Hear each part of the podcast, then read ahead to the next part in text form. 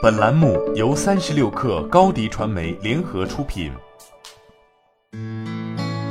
本文来自三十六氪神译局。当安娜瑞德意识到自己想从旧金山的软件公司退休时，她还要照顾两个小宝宝，其中一个是她五个月大的孩子，另一个是她的副业，一个待发展壮大的美食博客。然后她就辞职了。她成为了过去一年里数以万计的辞职的美国人中的一员。这场热潮被专家称之为“离职潮”。她不仅放弃了固定收入，而且还停止了缴纳养老金。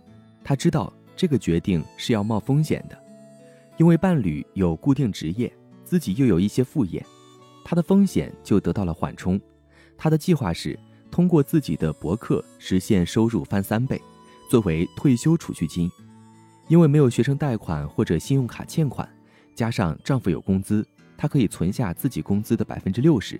安娜瑞德承认，当手头上有一份全职工作时，为退休做储蓄显然就更加容易。当你为某个人工作的时候，准备退休储蓄的心态是不同的。我可以把钱都存起来，因为我知道下个月会有更多的钱进账。根据美国劳工统计局的数据，百分之六十八的私营企业。和百分之九十二的地方政府雇员享受雇主赞助的退休计划。如果没有这样的计划和雇主提供的赞助款，那么这些在二零二一年离职的四千七百万美国人，如果不立刻开始下一份有储蓄计划的新工作，那么他们很有可能会面临退休金短缺的问题。人们在辞职后可能不太会计划退休储蓄的问题。因为钱是不会自动从他们的薪水中扣除，并且存入退休储蓄账户中的。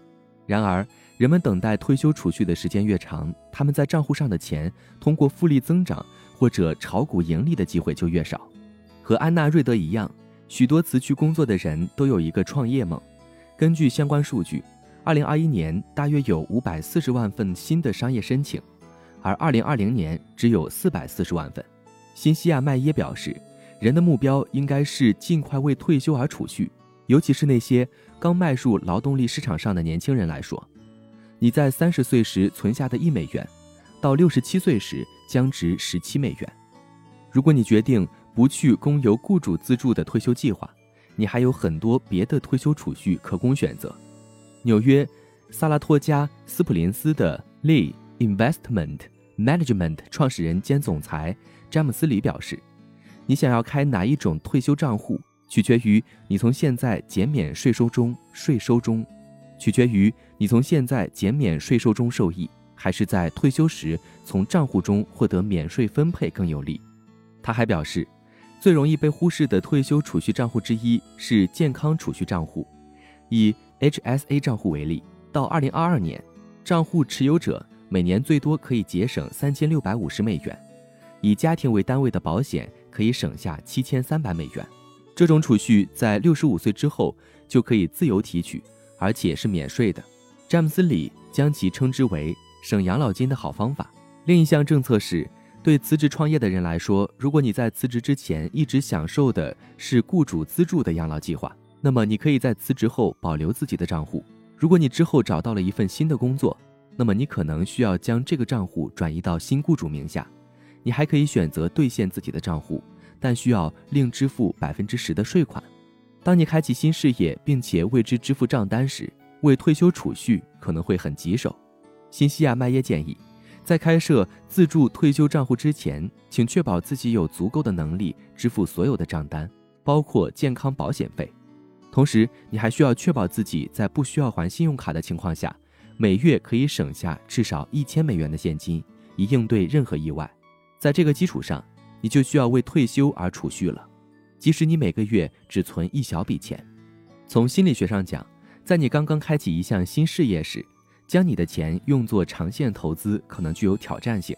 Catch 的首席执行官兼联合创始人克里斯汀·安德森说：“他们运营的 App 可以帮助用户节省开支，将用户的钱按照一定的比例存入 IRA 退休账户中。”这种想法营造类似由雇主安排退休金的体验，重建用户的储蓄习惯。美国明尼苏达州霍普金斯市的基根·施密特于十月辞去财务顾问的工作，因为公司并不提供员工福利。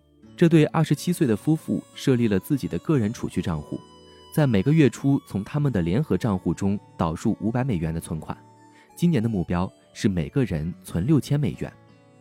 好了，本期节目就是这样，下期节目我们不见不散。你的视频营销就缺一个爆款，找高低传媒，创意热度爆起来，品效合一爆起来。微信搜索高低传媒，你的视频就是爆款。